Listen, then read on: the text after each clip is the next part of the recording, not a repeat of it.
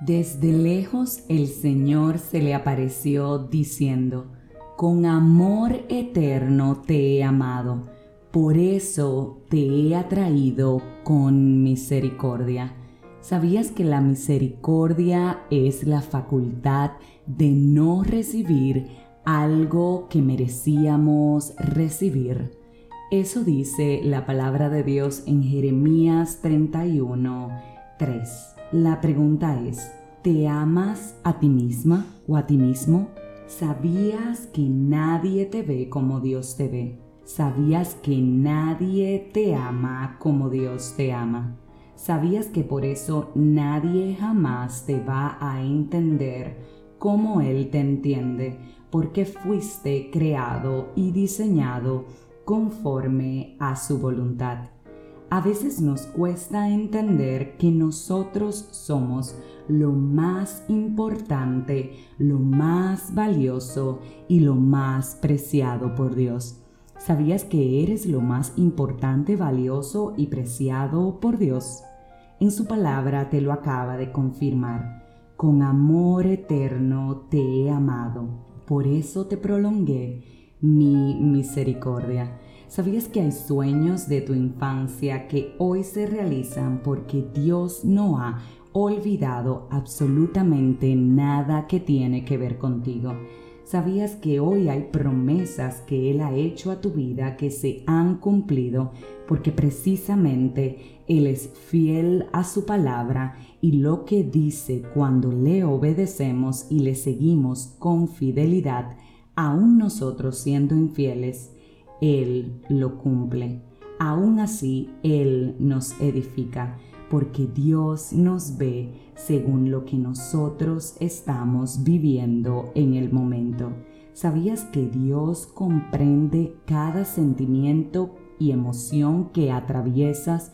Porque Él mejor que nadie conoce lo que la situación ha provocado en ti. Por tanto, fuiste diseñado y diseñada para tener amor propio.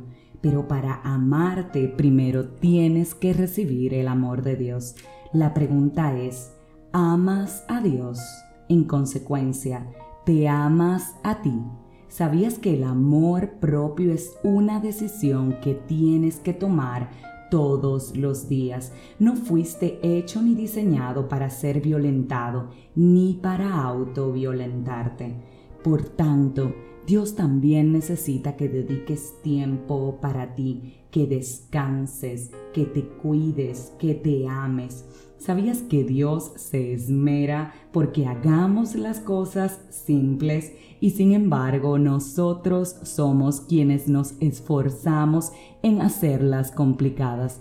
A veces hacemos responsable a Dios de situaciones que estamos atravesando, de situaciones que nos roban la paz, nos roban su tiempo y sin embargo nos introdujimos en ellas sin que Dios nos haya ordenado a participar.